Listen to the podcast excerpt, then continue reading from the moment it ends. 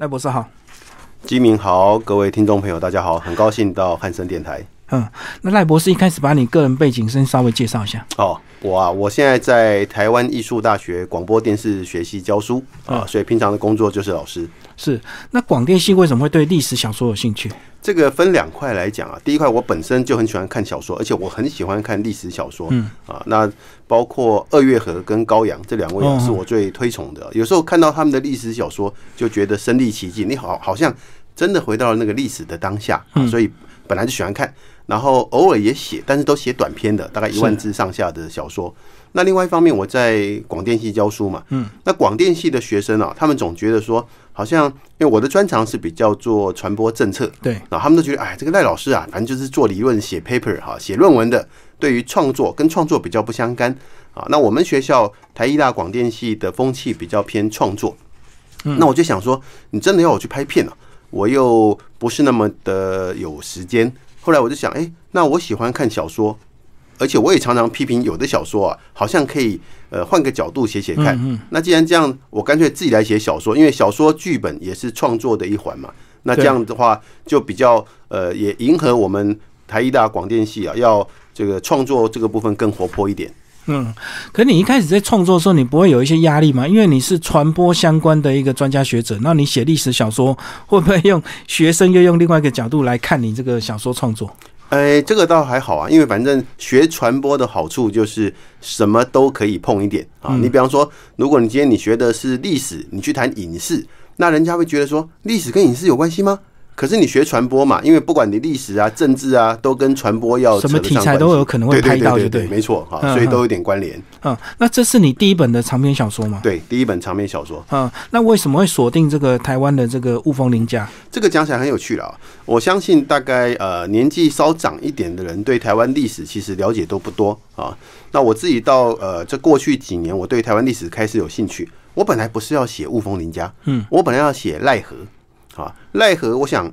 大概五十岁以上的人对他不一定熟悉，因为过去的课本不讲奈何，但是现在的小朋友对奈何就比较熟悉了。我自己呃开始知道奈何这个人呢，也也不过就是大概可能四十岁以后的事情了。我就觉得奈何这个人很伟大，可是到今天为止，奈何没有一本他自己的传记或者是历史小说。嗯，就我本来要写奈何啊，我也写了大概五万多字了。啊，嗯，那我写奈何的部分还得到这个文化部的这个剧本的补助哦。那后来我就发现奈何很有趣，奈何啊非常关注戴潮春事件，嗯嗯，那我就开始又研究戴潮春，哦，延续延伸到代朝春，对对，戴潮春。然后本来就想写戴潮春，然后后来发现戴潮春固然很精彩，平定戴潮春的林文茶哇更不得了。然后我就觉得我很惭愧，我在。我在开始要写奈何之前，我对雾峰林家，我对林文茶了解很少很少。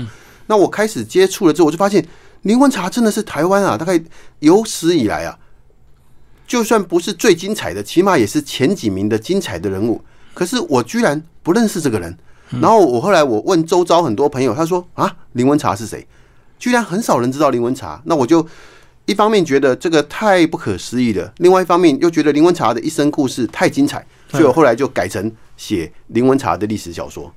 对啊，因为我们反而对那个王德禄反而会比较熟悉。没错，那林文茶我们。以为林家都是经商有成，不知道他原来有个文武双全的这个一个儿子，这样没错没错。嗯嗯嗯。可是，在写历史小说本身，还是要以史实为主，对不对？再加一些创作的一些手法。所以你一开始也是要大量阅读相关的一些史实嘛？哦，我看的历史资料之多，嗯，大概写个两三篇历史论文都没问题。嗯，我甚至把这个这个清朝他们有很多的这个档案啊，那已经编辑成册的，我都去找出来看。那针对。林文茶研究的专书论文，那更不用讲，我大概几乎都看过了。嗯嗯。然后从里面，呃，我先把林文茶的一生啊，你要先还原他的一生嘛。对。那那因为林文茶这个人历史上的记载，坦白讲也不算多，嗯，所以他有有很多历史上没有记载的。那写小说，因为毕竟不是写传记，所以写小说呢，一方面在历史没有记载的地方，你就要加一些血肉。嗯。另外一方面啊，那么呃，对于当事人的心里在想什么，你就要。设身处地去帮他去去回想啊，比方说举个例子，林文茶这一辈子啊，他可以说是台湾这个在呃台湾光复之前，好武功就是以以将领来讲最厉害的数一数二的人。嗯嗯，好，他曾经带领台台勇，就是台湾的乡勇，去福建跟浙江打太平军，而且都打赢。嗯，那更厉害的是啊，他带去的台勇啊，还有台湾的原住民啊，包括这个平埔族跟泰雅族。嗯，那林文茶这这个从军几年啊，打仗都赢。嗯，可是他最后一次去又回漳州，福建漳州去打仗，却忽然就死了。嗯，那这当中，我去研究历史，我就会发现啊，其实林文茶最后一次回福建打仗之前，清朝的官场就想要修理他了。那他自己也知道，对他开始有防备了，有防备功高震主嘛。一方面功高震主，另外一方面，当时啊，台湾号称三年一小反，五年一大反。嗯可是，一般啊，这个造反的，不管是什么朱一贵啊、林爽文啊，都是一般人而已。对，啊，林文茶不一样，林文茶不但当时已经变成台湾这个呃，我们说最有钱的大家族的前几名，而且他本身已经变成了正式的将领，他手下带了一批这个很厉害的这个军队。嗯，那所以在这种情况之下，如果林文茶他要独立、要造反、要要开国建国，成功的机会就会非常大好。那所以，我当时有看到历史资料，就是说清朝的官员就可以一直提醒朝廷说要注意哦，这个人哦后面很危险哦。因为开始有兵权又有战功了。对，嗯，所以林文茶也知道啊。那在这种情况之下，他最后一次回去福建漳州打仗，他已经知道朝廷要对付他了。可是他不但只带了很少的人，因为他当时他的这个部署啊，大概已经有到成千上万。可是他回到福建漳州，他只带了两百多个人啊，然后一下就死了。那我就在我就在想，写小说嘛，我就在想说，林文茶不知道吗？那为什么他如果知道还要走上这一条路？那这个部分就是小说创作的部分了。哦，所以可以有很多的这个结局的想象，就对。没错，呃，很多结应该说有很多心路历程的想象，因为结局不能变啊，结局你呢，你呢可以埋伏笔，比方说林文茶最后啊，他三十一岁当兵，嗯，三十六岁，短短五年就变成从一品的这个福建陆路提督跟福建水师提督啊。我一直说林文茶是清朝台湾当官最大的，那也有朋友说不是吧，是王德禄啊。呃，我从两个角度来讲，以当官来讲啊，林文茶的实权最大，因为他当时是身兼两个提督，水路跟陆路。水路跟水师跟陆路，啊，而且都在台湾啊。这个呃，台湾归水师提督管啊，那陆路提督在福建。嗯，那么王德禄虽然也当提督，可是王德禄啊，他的提督啊是在浙江，而且王德禄有生之年他就已经被贬官了啊。那他也只当一个提督。那虽然后来王德禄他有被封爵位啊，他死后被追赠太子太保。那林文茶是太子少保，所以从追封跟爵位来看，王德禄高于林文茶。可是以实际的官位来看，林文茶是两个提督，王德禄是一个提督。好，所以我常常讲，这个林文茶以实权以两个提督来看，其实是清朝台湾人这个官位最大的人。那这样的一个人，好，这样的一个人，我就在想说，他最后他没有造反，可是却这个这个忽然就死掉了。那到底是有几个原因嘛？第一个就是他真的前面很厉害，后面很窝囊，忽然就死了。嗯。第二个，搞不好他没有死，所以我的书最后面埋了一点点伏笔，就是说他到底有没有死，众说纷纭，哦，有可能诈死就对了，也有可能诈死那个顺势退位就隐居起来了。也有可能。嗯，因为他不管是打输台赢，后面清朝还是会想办法去对付他。没错，而嗯历史的发展也确实是如此。嗯，可是以林文茶他的这个历史的这个角度，有没有一个呃，我们台湾或者是中国大陆或者是清朝的一个不同？因为我知道有时候这个角度不同，大家观察对他的这个呃写法也不同。呃，这个部分倒还好，因为、呃，如果说啊林文茶观察角度会不同的话，我们大概两岸对林文茶的看法，第一个都不多啊，因为过去研究林文茶的人少。嗯第二个，呃，有看法大概一致，那大概只有两种人可能对林文茶的看法不一样。第一种人叫做太平军的后代 啊，因为林文茶打太平军，嘛。没错。啊，第二种呢，其实就是过去的这个国民党政府。那为什么会这样子呢？因为雾峰林家啊，不止林文茶厉害，雾峰林家出了很多厉害的将领啊。那林文茶的儿子林朝栋后来帮刘铭传哈，他组织的洞军也很厉害。那林朝栋的儿子林祖密一度跟这个老蒋总统啊之间有竞争关系，嗯，所以后来老蒋总统掌权之后，那底下的人有时候就会想说，哎、这个人跟老蒋总统有互有这个竞争过啊，所以他们就不太提这个林祖密，那当然也就不太提雾峰林家。我在想，这个台湾后来对雾峰林家讲的很少，可能跟这个有一点点关系。嗯所以大概只有这两派的人对雾峰林家的看法不一定一样了啊。那两岸对雾峰林家对林文茶的看法，第一很少，第二大致上的看法应该是一样的。嗯哼，然后这个故事总共分为十二个章节，十二个章回啊、啊，那一开始是从他的这个妈妈生下他怀胎他之前梦到一些意象，这个是在呃小说里在历史上真的有记录的吗？哎，历史上真的有，就是说嗯，林文茶出生前，哈，他的他的妈妈有梦到了金鳌，可是到底这个金鳌是什么？这个正史其实没有记载，好，所以我里面对于金鳌，因为鳌有两种说法，一种是龙龟，一种是龙鱼。对那到底林文茶的妈妈梦到的是龙龟还是龙鱼？历史上没有记载啊。那我在我在里面做一些小说家的发想，嗯哼。呃，可是以这两种来讲，应该都算是一个祥祥瑞征兆吧？没错，因为既然反正都是龙头嘛，对对对，都是龙。啊。对啊，只是龙的这个另外一种，这个龙生九子，或者是另外一种怎么样？呃，那里面呢，其实呃，从他这个开始出生之后，他是真的在早年就是体弱多病嘛？呃，这个部分哦，这个就是小说家的想象，因为林文茶呃出生的时候有这个他的母亲梦到了金鳌，对。啊那到后来的记载就是林文茶十四岁去念书，嗯。从他出生之后到十四岁，其实正史啊没有太多的记载啊，但是有一点很有趣的就是说。他的弟弟林文明身材非常高大，比较魁梧，对，可是林文茶却非常的矮小。嗯啊，那我就小说家想象，为什么他矮小呢？啊，这那就想说他可能小时候有遇到过状况，因为我自己我两个女儿是早产儿，嗯早产儿出生的时候比较小，所以我就在里面把这个部分做一点小说家的想象，哦，所以可能有些先天的这个对对，问题，先天的不足，嗯，不然照讲不可能。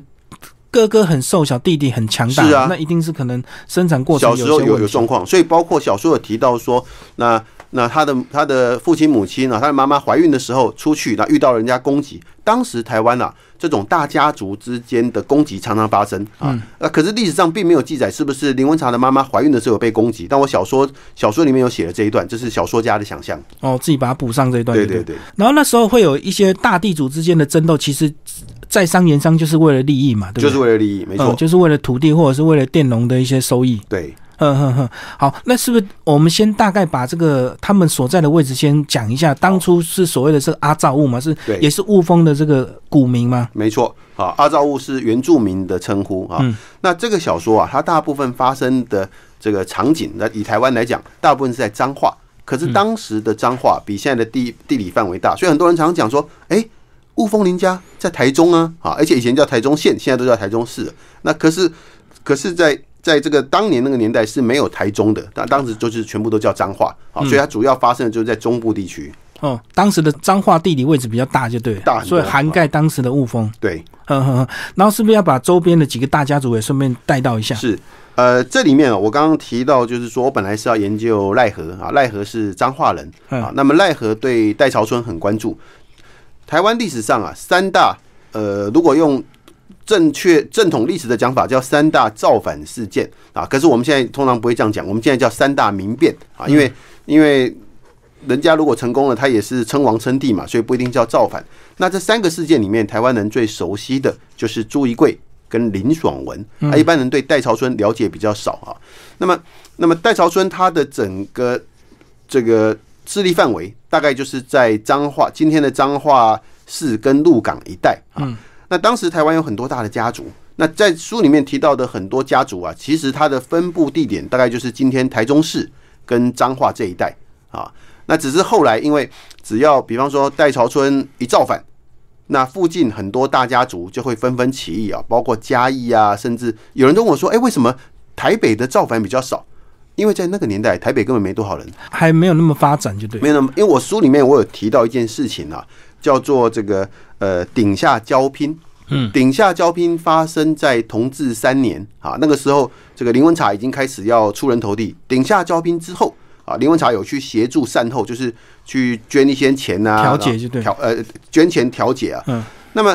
顶下交拼呢，它主要就是发生在今天的芒嘎蒙甲。好，那这里面提到一件一件事情，顶下交兵之后，输的那一方就迁出蒙甲，迁到了大道城。当时的大道城还是原住民居住的地方，所以我们就可以想象，一八五三年那个时候，整个台北地区大致上都还是原住民居住的人比较多。哦，所以自然那个要械斗或者是要抗抗争的话，那边自然就是比较少有这样的一个那事情。也有人问我，为什么这个这个都是发生在台湾三大民变啊，两次发生在彰化，一次发生在今天的这个这个南台湾屏东那一带。那有人就问我说：“那赖老师，照你的讲法，应该是人多的地方有民变啊？当时台湾人最多的应该是台南啊？啊，对。那为什么不是发生在台南？因为很简单，因为当时台南是台湾的政治重镇，军队也最也最多，你要在台南造反比较难啊。那所以退而求其次，什么地方人多？”然后政府又管不到的，就最容易造反，所以从台南往北往南延伸。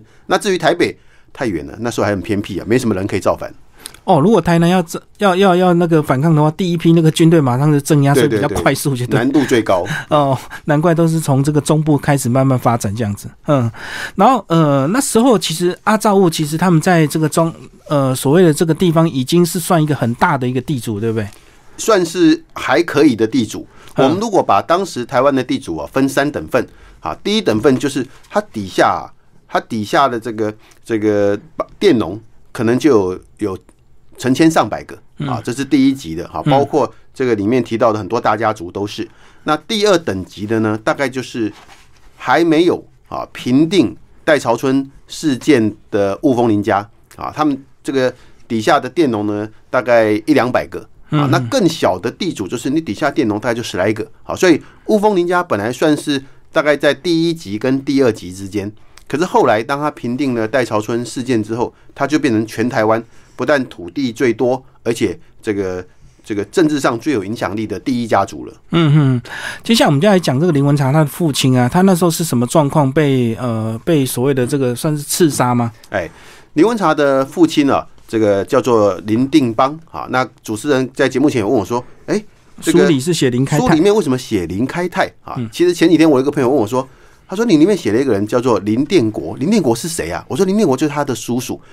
他说：“那你书里面写他的叔叔叫做林天和啊？啊，为什么呢？很简单，雾峰林家本来就是一般的地主啊，那地主给小儿子取名字啊，你看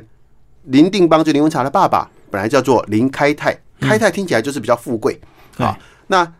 第二个儿子叫林天和，为什么呢？因为这就表示当时雾峰林家慢慢有土地了。可是台湾那时候啊，土地最怕的是什么？是没有这个灌溉的河川。所以为什么这个林文茶的叔叔叫林天和？就那时候他的爷爷一定想说：“哎呀，我这个土地啊，如果能添一条河就最好了。”哦，那到后来林文茶要当官了啊，那照官场制度会问你啊，你的爸爸叫什么名字？爷爷叫什么名字？所以那时候呢，林文茶就把他的父亲、母亲啊，呃，主不会问母亲啊，通常官场母亲只会写到写到姓啊，代氏啊。嗯。那那你的父亲叫什么名字？爷爷叫什么名字？那过去官场的惯例都会帮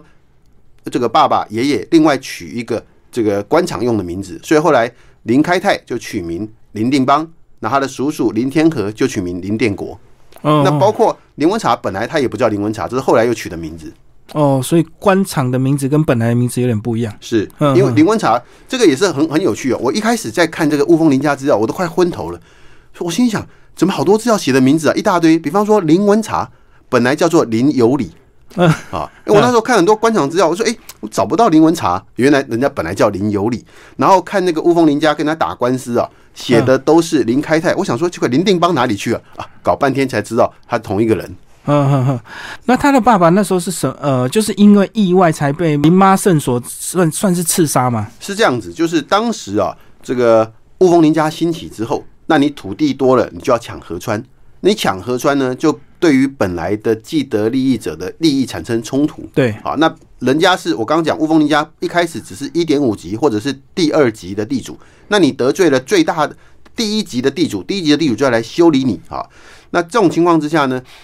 雾峰林家本来无法抵抗，那后来他就结合了旁边的另外一个地主，叫做林妈胜。嗯，当时江湖上人称林和尚，因为他是个光头啊。林和尚就跟他合作，那就打退了这个来攻击的地主。所以本来他们是好朋友，可是后来慢慢的，因为雾峰林家比较懂得经营，雾峰林家的势力啊，本来本来林和尚啊，他们都姓林，但是没有关系。本来这个林和尚的势力比雾峰林家大。那后来，雾峰林家慢慢的有后来居上的一个趋势，这个林和尚就有点不高兴，他就想要修理林文茶的爸爸。好，那本来只是想要吓吓他，结果呢，这个意外阴错阳差。当时有一，当时台湾有那种鸟枪，鸟枪的这个准度非常不好啊。本来开鸟枪呢，这个是想吓吓林文茶的爸爸，结果不小心居然一枪把他打死了。嗯，所以就在就在这个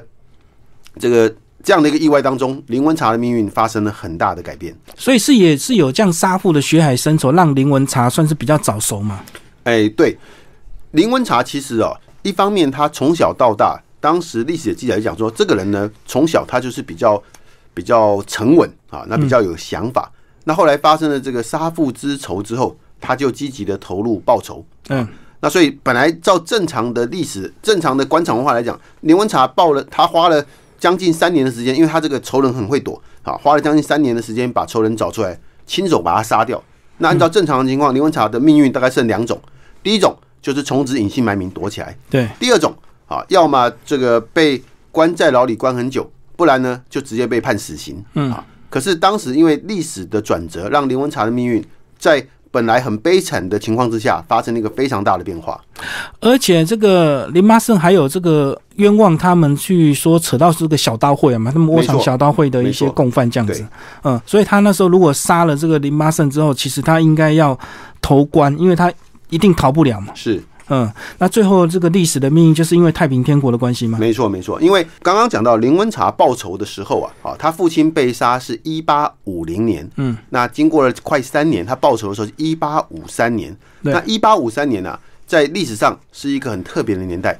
一八五零年，就是林文茶的爸爸被杀的时候，是太平天国正式造反。嗯，一八五三年，林文茶报报复仇成功之后，是太平天国已经打进了南京啊，当时叫金陵，后来改名叫天津。嗯，啊，那所以当太平天国打进天津之后啊，全中国大陆包括台湾各地的江湖好汉，大家就纷纷造反。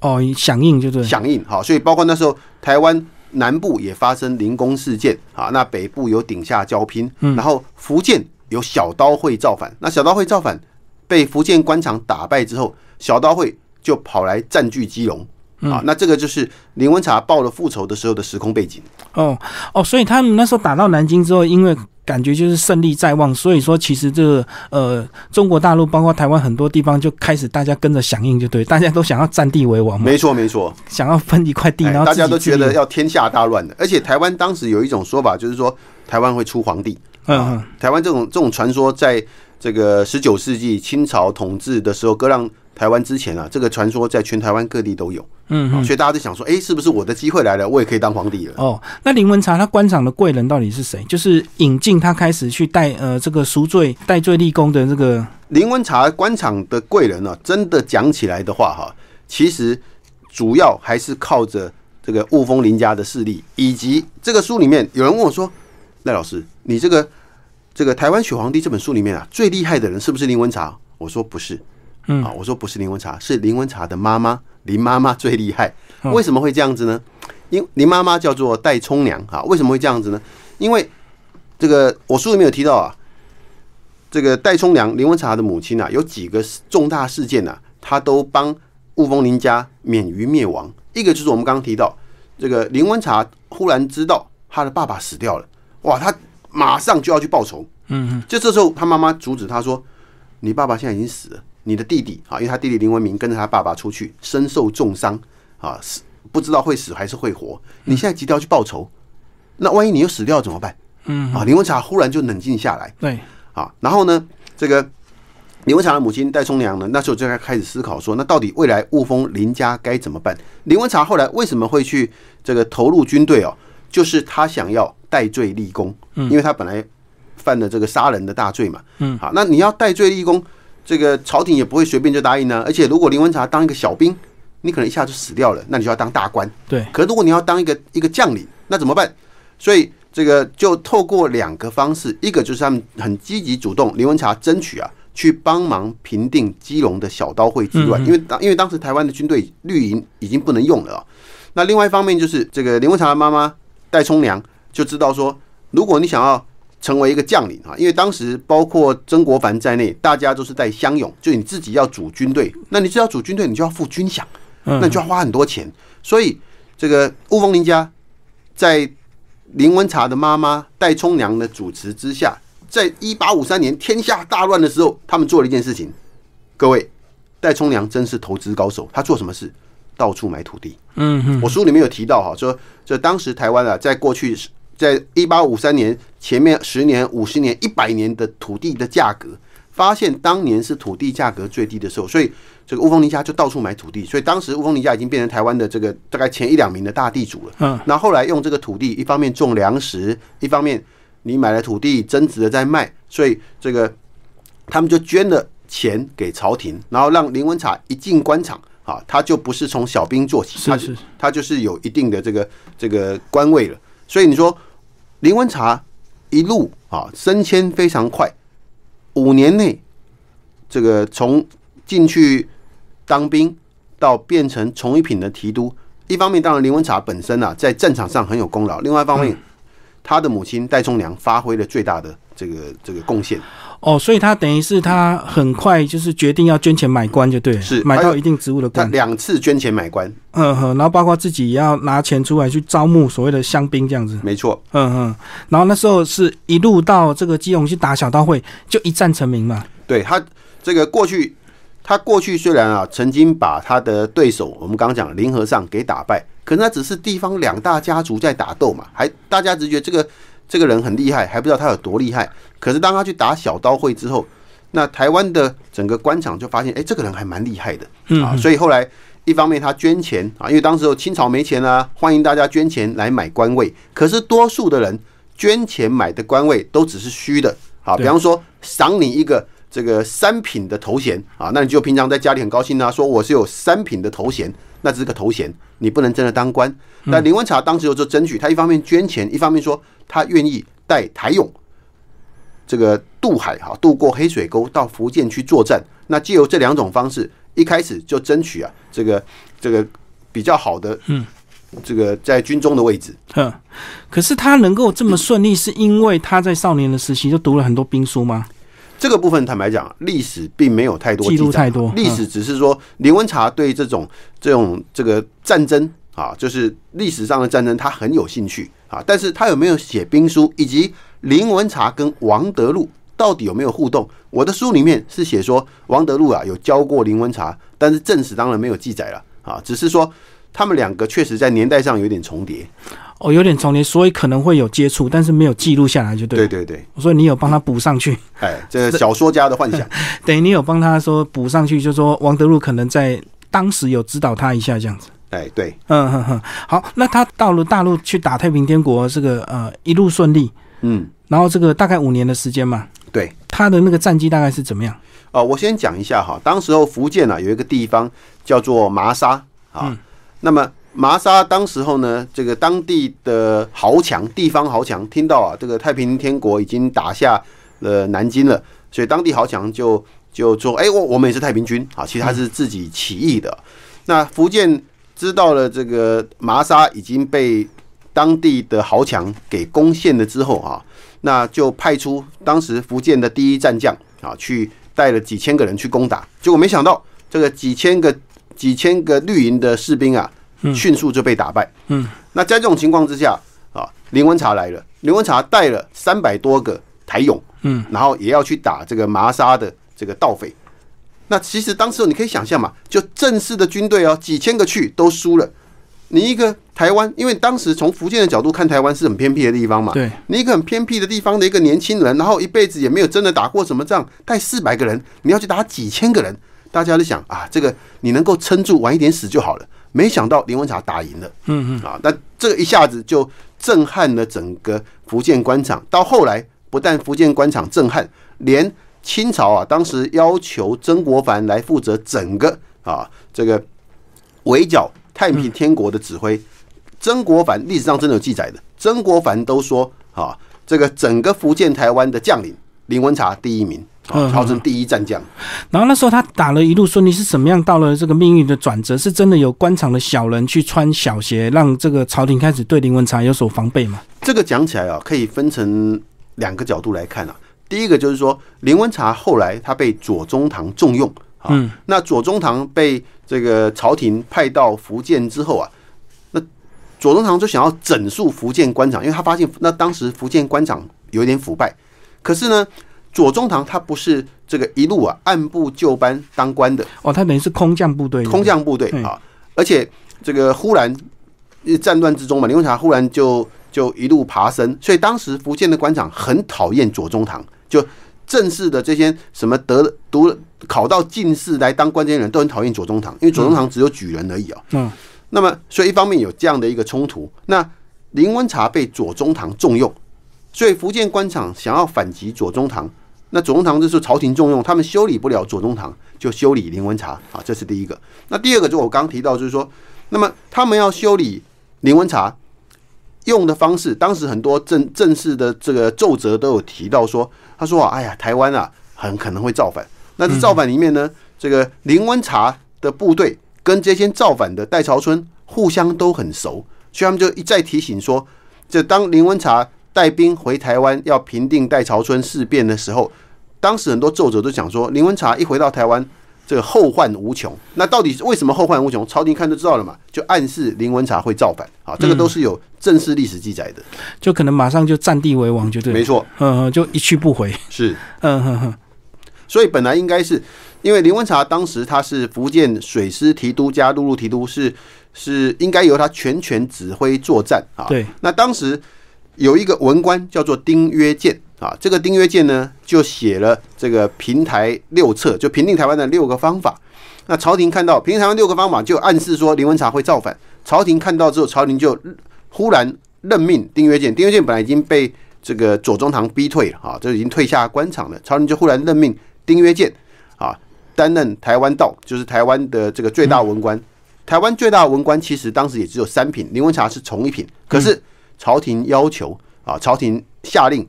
这个丁曰健三品的台湾道，他可以啊，他可以指挥从一品的林文茶，所以从这个事情就知道朝廷已经不站在林文茶这边了。在书里有记录这个丁曰健哦，他是官场，他是就是真的书里所描述，他是一个这个心胸狭窄的人嘛。从正史的记载啊，丁曰健这个人呢是也是非常有才华的啊。嗯哼，那么，那么他确实，你从他的很多奏折，他都会提。比方说，我举个例子啊，当时林文茶他要平定台湾的民变的时候，林文茶就很清楚啊，要直接攻进去几个大家族的根据地。朝廷以为，因为那时候彰化城失守，朝廷以为收复彰化城最重要。可是林文茶知道彰化城是空的，附近几个大家族才重要。所以林文茶回台湾之后呢，他就设法去一一攻克几个大家族的大本营。嗯，那可是呢，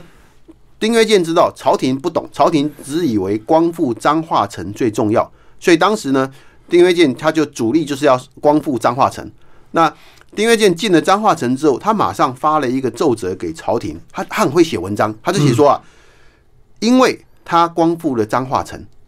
林文茶就顺便把附近的几个啊这个这个偏僻的地方给收复了啊，所以我们就说现在大家都常常讲假新闻嘛，那丁曰健写的其实不算假新闻啊，他只是很会作文，于是让朝廷以为丁曰健是收是平定台湾之乱最大的功臣，反而好像林文茶没什么贡献，哦，所以很会写文章就对了。很会写奏折，很会写文章，而且嗯，历史上记载，因为林文茶虽然也进过私塾啊，但他毕竟呢不是没有什么的考考上举人啊，考上进士，他也不太会写奏折。可是丁曰健他的奏折非常多，所以让朝廷就觉得说，哇，这个人随时都来报告最新情况。那他的最新情况，他也不说谎，他只是很巧妙的扭转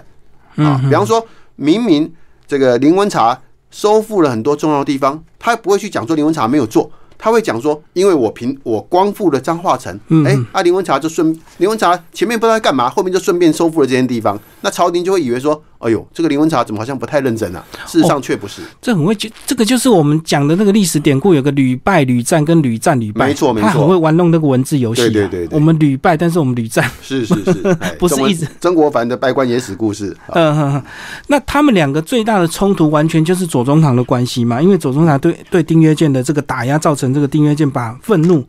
呃放在林文茶，还是这林文茶不熟官场之道？这是其中之一。另外一个当然也是林文茶不熟官场之道。好，我我必须讲，林文茶去平定基隆小刀会的时候啊，他只是一个戴罪之身，嗯，就是随时可以把你抓起来关啊。可是丁曰健当时是淡水同知啊，同知就是相等同于知府了，嗯，所以本来对丁曰健来讲，林文茶你只是一个一个乡下人嘛，啊，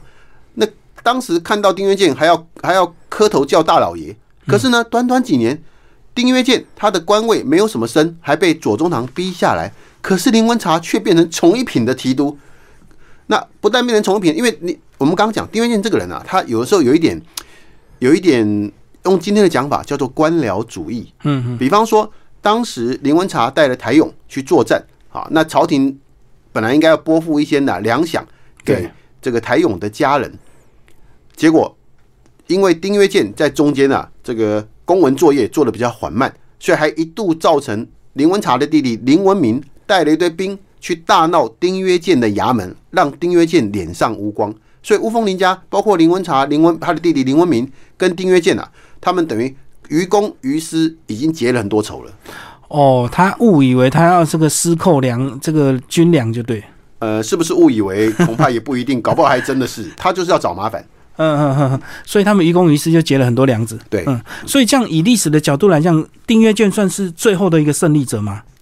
呃，如果我们说活到最后才是胜利的话啊，那丁月健确实在这个部分他是赢过林文茶的，因为因为林文茶在他人生最充满万丈光芒，三十六岁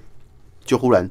在战场中啊，而且他这个在战场中也是一个传奇啊。按照正史的记载，林文茶带了两百多个台勇回到漳州，嗯然后在漳州当地啊，他又去招募了一些人，大概总共了不起三四百个人。结果在福建的万松关，他本来守着这个万松关，那看到有几千个太平军，他就主动出击，哎，又来了，几百个打几千个，而且每次都赢哦。可是这次不一样，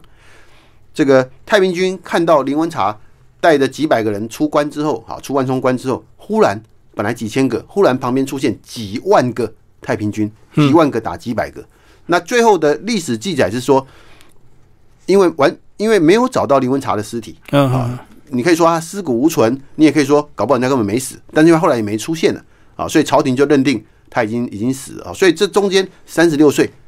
当兵五年，从一品三十六岁忽然就就就不见了啊，这个真的是人生充满传奇。嗯嗯，最后老师书名用这个台湾血皇帝，然后最后的结局也是有加点预言式的一个这个结局，是真的。如果有可能的话，他有可能真的变台湾皇帝吗？呃，我我去研究啊，我的一个好朋友看完之后，他问我一个问题，他说林文茶真的有想过当皇帝吗？啊，我在书里面其实我稍微提到，我就说，就算第一个林文茶一定想过，为什么？当时台湾那个你去，我那时候研究了当时的台湾历史啊，几乎是连啊那种第二等级、第三等级的人都敢造反。我们刚刚讲嘛，朱一贵、林爽文，开玩笑，他们都只是罗汉卡案呢，就是说。他们都只是当地的劳动阶级，没有什么土地，底下也没有多少人，他都敢造反。嗯，然后我们说戴朝春也敢造反，因为戴朝春他是一个地主哈，他底下有很多自己的这个佃农，佃农随时可以组织成这个自己的私人部队。嗯，那如果这些人都敢造反，那为什么当时已经变成全台湾最有势力、最有钱的林文茶，他想都没想过，不可能，一定想过。对，就算他想，但是不敢讲，他旁边的人难道不会想吗？嗯好，所以他一定想过。那那我就设身处地想，如果我是林文茶，这是我在想什么？好，所以我在里面书里面我就用一个小说家的想象，因为也有人问我说，这个有也有大陆朋友说，赖老师，你这个吼台湾历史小说不及格，台湾没有出过皇帝啊，你怎么书名叫台湾选皇帝哦啊？我说我在书里面有这种小说家的想象，这个林文茶如果造反了，他的结果是什么？我在里面有做了一些篇幅的铺陈，对啊，他称帝之后会有什么结果啊？那林文茶看到了这个结果，所以他最后的决定是为了要这个让他的林文茶在书里面最爱的人应该就是他的妈妈，他爸爸跟妈妈，但爸爸已经过世了。嗯，那为了不要让妈妈卷入战争，为了不要让雾峰林家卷入战争，为了不要让全台湾他所认识的人卷入战争，最后他的选择是牺牲自己。可是他在先前啊，他的一个幻境当中，他已经看到，如果他要独立，他要当皇帝，那这个皇帝必然是血皇帝，因为是以无数人的血为代价。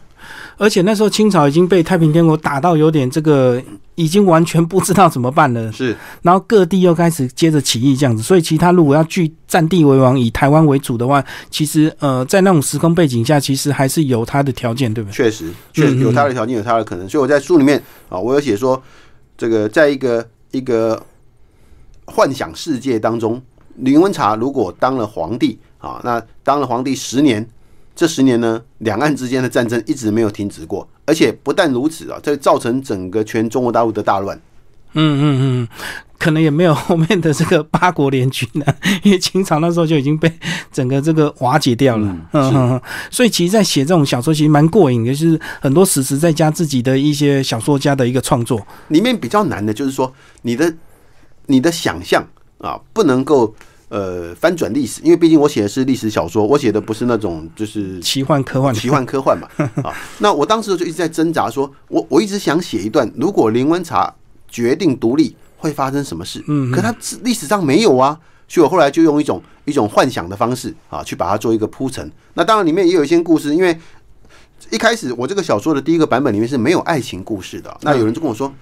赖老师没有爱情故事不好看啊，因为开始我找几个朋友帮我先看，哦，太硬了。对，太硬了。但我说这个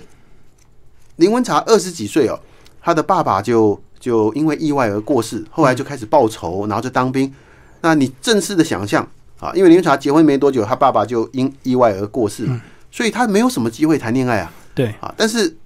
如同很多好朋友讲说，你没有爱情故事又不可以，又又不是不可以啦，就是太硬了。所以我在里面就发挥小说家的想象，加了一些爱情的故事。哦，有有个有个那个女生照顾他就对了。对对对哦，最后变成他谈恋爱的对象。对，里面有两段爱情故事啊。因为等于他们从小都是被所所谓的个这个指腹为婚或者是订婚嘛，就父母直接媒妁之言，媒妁之言。小孩根本没有机会去谈恋爱嘛。呃，这个部分倒比较好玩，就是说，据说了哈，嗯因为后来我写了这本书之后，认识了一些雾峰林家的后代啊。那吴凤林家有有好几位后代啊，他们知道的这个家族传说比正史还多。嗯据说林文茶的弟弟林文明，因为我们刚刚讲林文茶个个子比较矮小，对，林文明很高大啊。据说林文明是出了名的这个这个不能我不知道能不能叫花花公子啊哈，反正这个非常的吸引女生注意。大家可以想象嘛，就雾峰林家的二公子啊，人高大又英俊，然后呢，这个有钱有势，就你就可以想象，当时 台湾的很多女生会喜欢他，也是很正常的。嗯嗯嗯，好，今天非常谢谢我们的赖老师为大家介绍他的新书《台湾血皇帝》，然后时报出版，谢谢。